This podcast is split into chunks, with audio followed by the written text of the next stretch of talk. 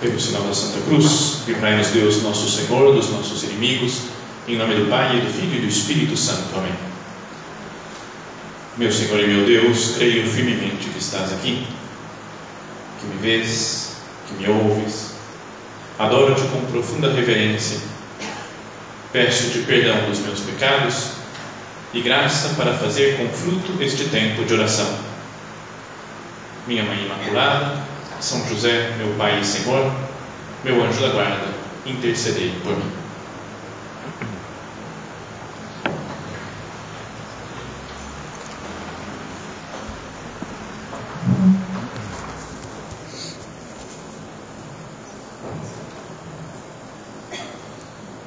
O tema do nosso recolhimento de hoje nos leva a meditar sobre a virtude da fé e o, e o catecismo da Igreja Católica explica num ponto o que é a virtude da fé. É o ponto 1814 do catecismo. E diz assim: a fé é a virtude teologal, né? uma virtude teologal é algo que procede de Deus, né? que vem de Deus, é como um dom que Deus nos concede e que deve se dirigir a Deus também. A fé é a virtude teologal pela qual cremos em Deus e em tudo o que ele nos disse e revelou, e que a Santa Igreja nos propõe para acreditarmos, porque ele é a própria verdade. Então, nós, é a, fé ela é uma virtude que nos leva primeiro a crer em Deus, na sua existência, e depois em todas as coisas que ele nos revelou. Não porque as coisas sejam evidentes, mas pela autoridade de Deus tem um concílio que foi antes do concílio Vaticano II, teve no século XIX, no final do século XIX, o concílio Vaticano I, e lá falavam isso daqui, né, que a virtude da fé é uma virtude pela qual nós cremos em Deus e em outras coisas, não pela sua evidência intrínseca, não porque a coisa seja evidente, mas pela autoridade de Deus que revela. Que ele não pode se enganar, não é porque Deus é Deus, sabe todas as coisas, ele não se engana, e não pode nos enganar também, porque ele é pura bondade, né? nunca mente, não tem desejo de nos enganar, então é simplesmente pela, pela autoridade de Deus, porque eu creio nele, devo crer, portanto, em todas as coisas que ele me diz. Podíamos, antes de aprofundar um pouco mais na fé divina, a gente poderia pensar na fé humana, porque se a gente for meditar com calma, considerar as coisas da nossa vida com calma, diria que grande parte, muito grande parte, talvez 98% de todas as coisas que nós conhecemos é por fé. Pode ser meio assustador dizer isso, talvez no começo, porque a gente, não, eu vejo as coisas, eu posso comprovar muitas coisas, mas tem uma quantidade imensa de, de coisas também que chegam até nós e que nós sabemos só porque alguém nos contou. As notícias que eu leio, por exemplo, num jornal, que eu leio na internet, que prova que eu tenho que elas são verdadeiras. Bom, parece que sim, porque teve esse meio de informação que disse a notícia, esse outro disse a mesma coisa, aquele outro disse a mesma coisa. São meios de informação sérios que eu posso dar crédito, então, portanto, deve ser verdade. Mas eu não consigo provar as coisas. Não é? Até pensa nas, em, em fatos importantes da história da humanidade. De alguns anos atrás, que o homem pisou na lua. Como é que a gente sabe? Tem muita gente que não acredita, né? Tem o pessoal mais antigo, assim, alguns falam, ah, mentira, tudo montagem esse negócio daí. Aquele homenzinho pulando, na Lua, né? maquete que fizeram, não, não foi na Lua. Tem gente que não, tem fé naquilo que viu na televisão ou nas notícias, no que as pessoas dizem. Antes de ser padre, eu gostava muito, né? continuo gostando, mas às vezes não dá muito tempo de estudar isso, mas gostava muito de astronomia.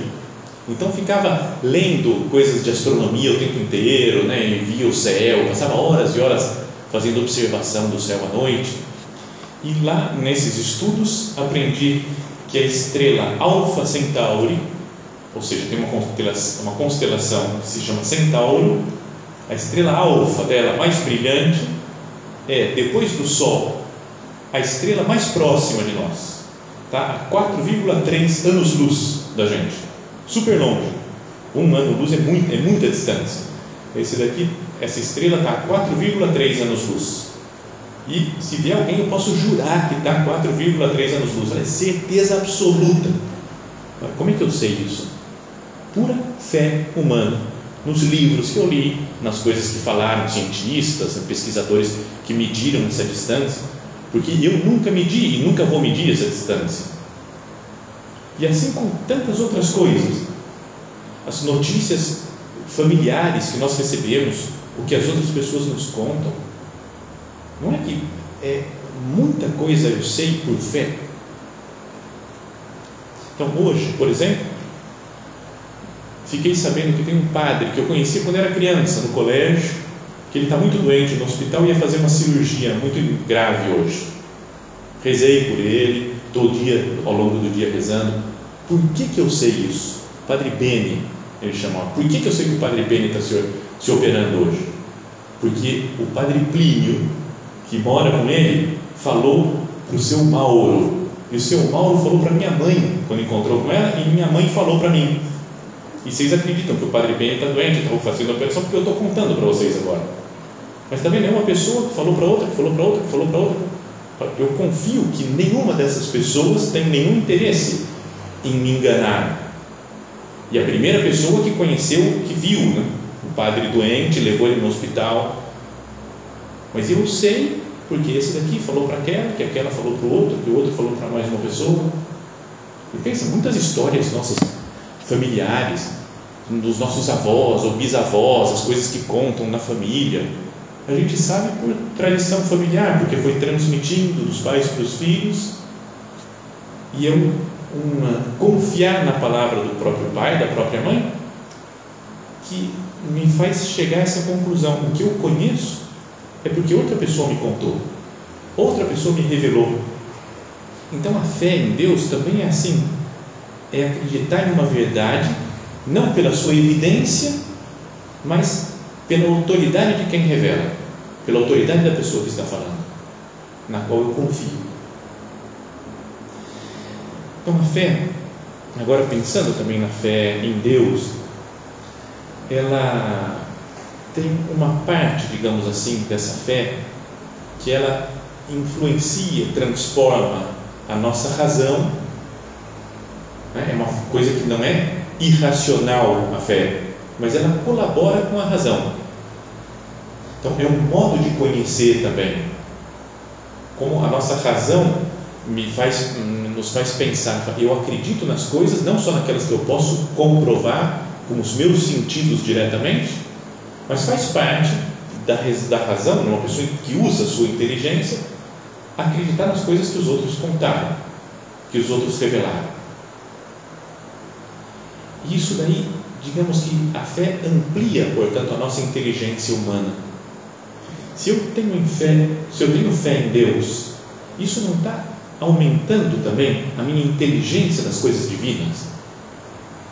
Porque se nas coisas de Deus, as coisas referentes à nossa vida sobrenatural, eu pudesse simplesmente é, acreditar nas coisas que eu posso comprovar com a minha razão, eu saberia muito pouca coisa.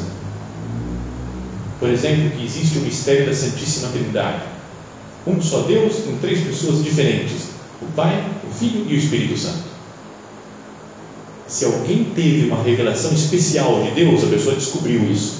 Mas em geral, o que a gente sabe é por fé, porque outra pessoa nos contou, porque a igreja nos ensina, sobretudo porque Jesus, nosso Senhor, revelou e fala no Evangelho e tem algumas demonstrações disso que estão nas palavras, na palavra de Deus, na Sagrada Escritura.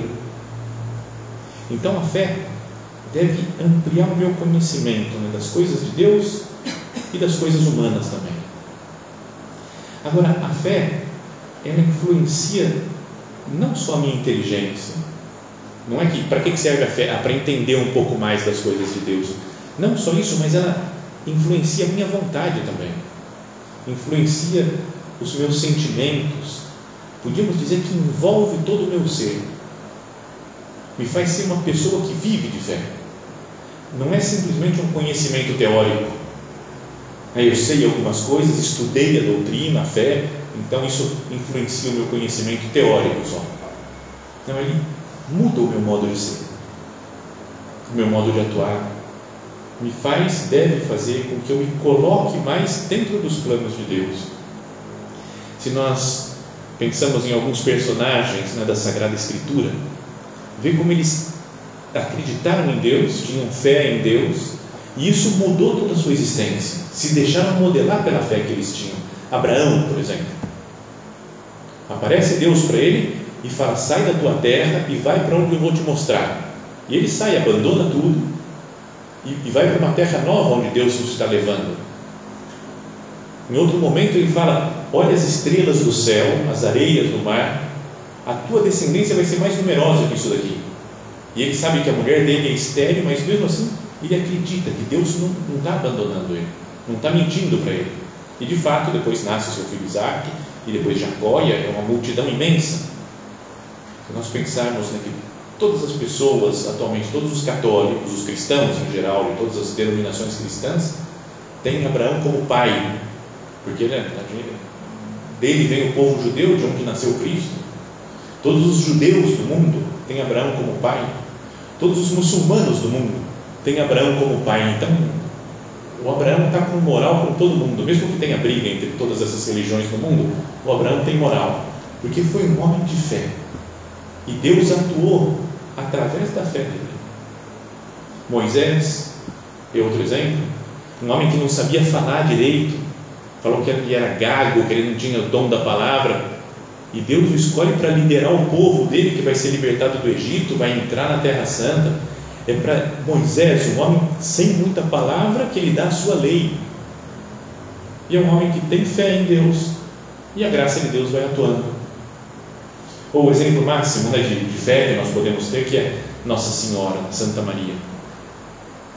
Falou, faça-se em mim segundo a tua palavra. Deixou que a palavra de Deus atuasse nela, ela vive de fé Santa Isabel, sua prima, né, sua parenta, fala: Bem-aventurada tu que creste, que se cumprirão todas as coisas que te foram ditas da parte do Pai. Então, que nós, na nossa oração agora, procuremos pensar nessa virtude da fé. Olhar para essas pessoas que citamos, para outras pessoas que nós conhecemos e que a gente vê como essa pessoa é uma pessoa de fé, como ela atua movida pela fé em Deus que ela tem. E pensemos na nossa vida, Senhor, por que que às vezes eu, eu quero comprovar tudo?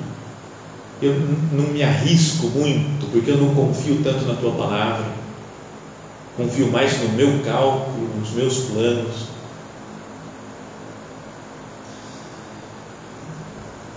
Pode ter algumas dificuldades que, que lutam, digamos assim, contra a nossa fé.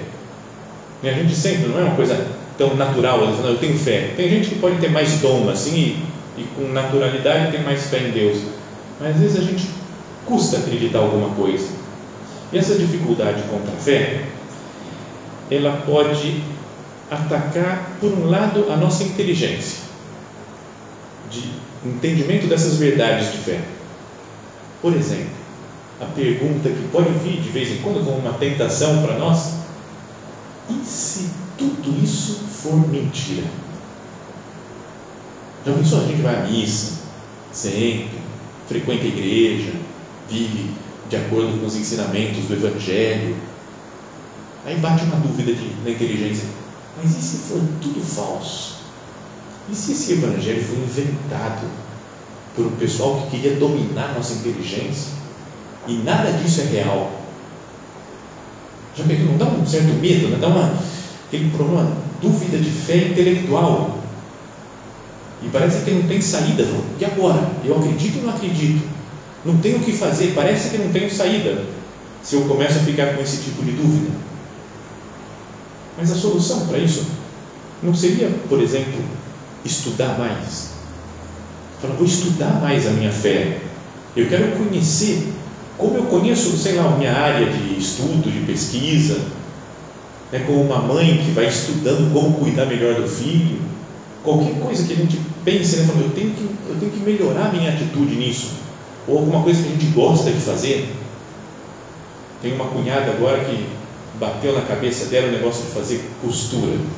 Abriu um ateliê e está fazendo de tudo. Anteontem ela não fazia nada. Hoje ela faz uma, um monte de coisa incrível. Fala, como assim? Porque ela está super ligada nisso. Acho que entra na internet, vê, faz curso pela internet e faz um negócio e testa outro, e compra uma lã diferente, outra linha. E perdeu a cabeça quase com esse negócio. Mas falou: estou ficando especialista nisso. Ela gostou e está se estudando e faz, faz coisas muito bonitas. Em coisas humanas, às vezes a gente se empolga e procura melhorar o nosso, nosso desempenho naquelas coisas humanas. Será que na vida de fé eu não posso é, me empenhar também assim? Eu vou estudar, eu quero conhecer a verdade. Eu nasci para isso, eu quero conhecer a verdade. Então eu vou ler melhor a Sagrada Escritura, vou ler, meditar no Evangelho, querer entender as coisas do Evangelho vou tentar entender os argumentos que dão as pessoas contra a igreja para saber como que a igreja rebate isso, como que os santos, os textos dos santos, o que, eles escreveram. Vou ler o catecismo da igreja. Sabe, eu, eu quero melhorar minha fé. Eu quero ter uma fé que, que se apoie em algumas coisas de estudo, nas verdades. Me apoio sobretudo em Deus. Mas não é um, ah, eu acredito e não quero nem saber, não vou nem pensar, eu acredito. É importante que a gente saiba as razões, que nós saibamos da razão da nossa fé. Isso fala São Pedro né, numa, num discurso seu. O Papa Bento XVI às vezes repetia muitas vezes essa frase. É preciso saber da razão da nossa fé. Por que, que eu acredito nisso? Então, quanto tempo do meu dia, da minha vida, eu dedico para estudar coisas sobre a fé?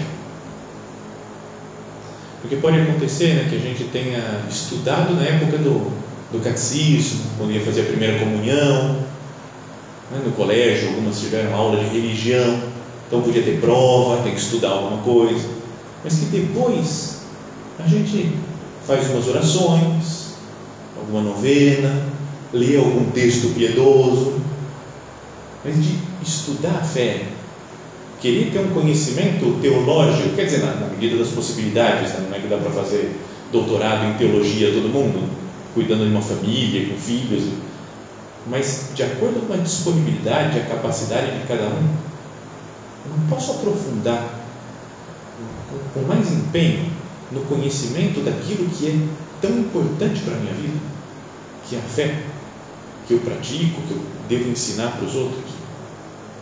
Então, esse é o primeiro problema, né? Dúvida de fé intelectual. Quando a gente não tem respostas para as coisas e parece que tudo pode ser mentira. Remédio, estudar, aprofundar na doutrina da igreja.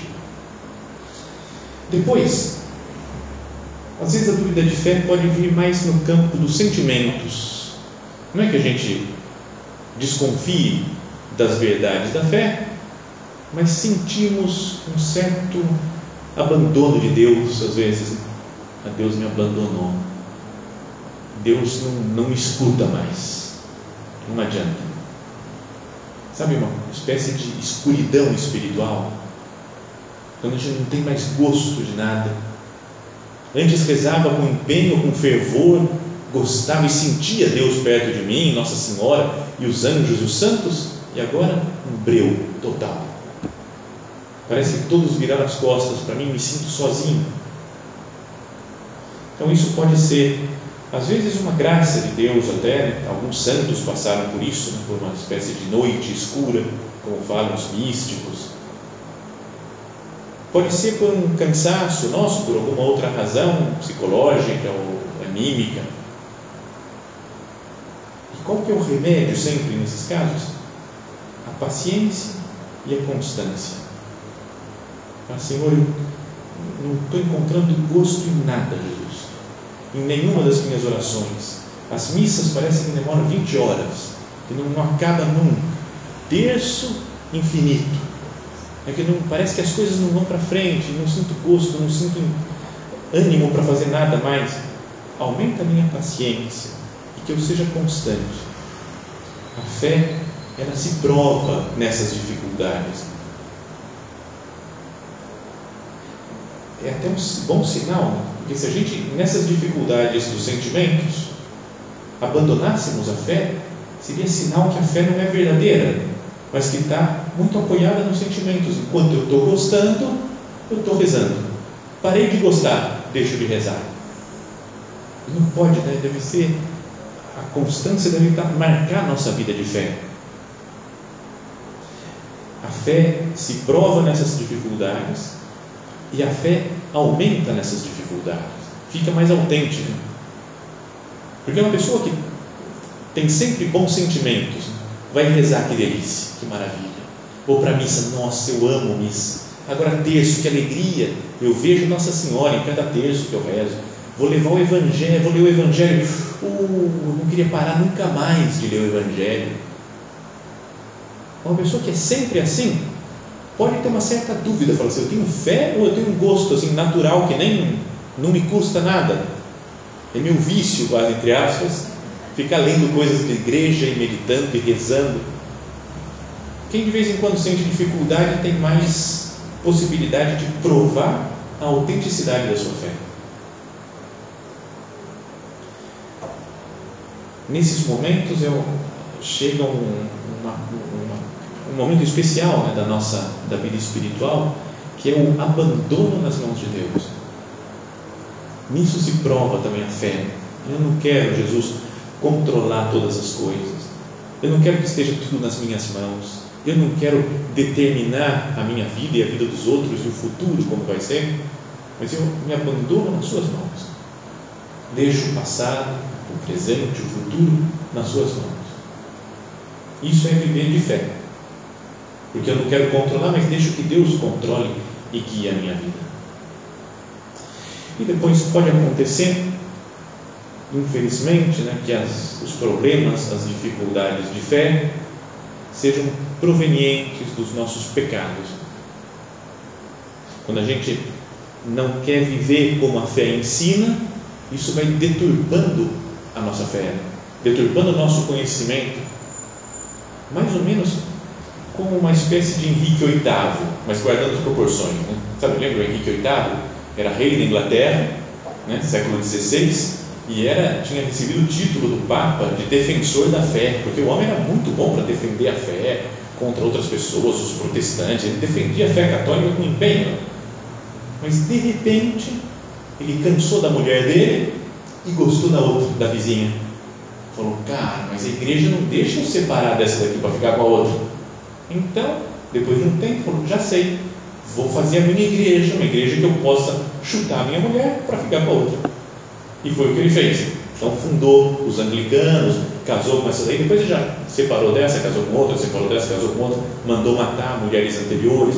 Ele era meio do mal, né? Mas acabou mudando a sua fé, digamos assim, ficando com, não acreditando mais na fé da igreja, por um problema moral dele. Mas não precisamos olhar só para o Henrique VIII. Na nossa vida a gente percebe isso. Eu sei que o certo é fazer isso, essa penitência, por exemplo. Eu vou fazer essa penitência porque é muito bom, vou agradar muito a Deus fazendo essa penitência. Aí, dois, três dias a gente vê que está muito duro e fala, Deus não quer o sofrimento de ninguém. E acabou a penitência, muda a teoria, não é? muda a minha fé para satisfazer aquele meu gosto, meu desejo. É a velha história de né, que nem quem não vive como pensa, acaba pensando como vive. Será que não, não pode vir daí, às vezes, a nossa falta de fé? Então, se eu lutar mais, se eu me empenhar para tirar os meus defeitos, vou ter mais força, mais decisão, mas vou abraçar melhor, com mais amor, a minha fé.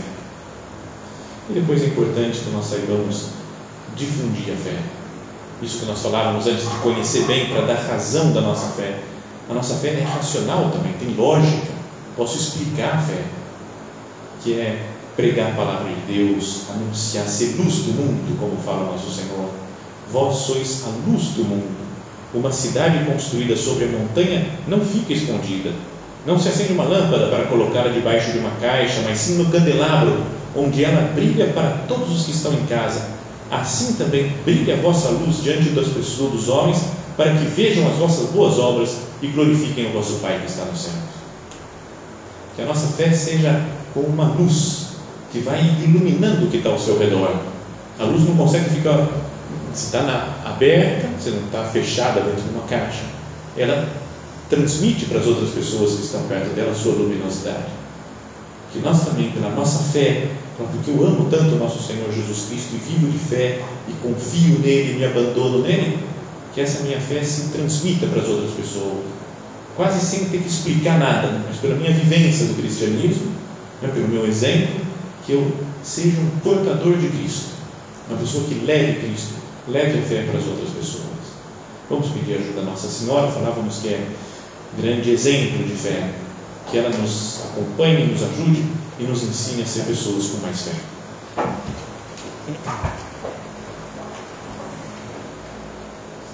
Dou-te graças, meu Deus, pelos bons propósitos, afetos e inspirações que me comunicaste nesta meditação. Peço-te ajuda para os pôr em prática. Minha Mãe Imaculada, São José, meu Pai e Senhor, meu anjo da guarda, intercedei por mim.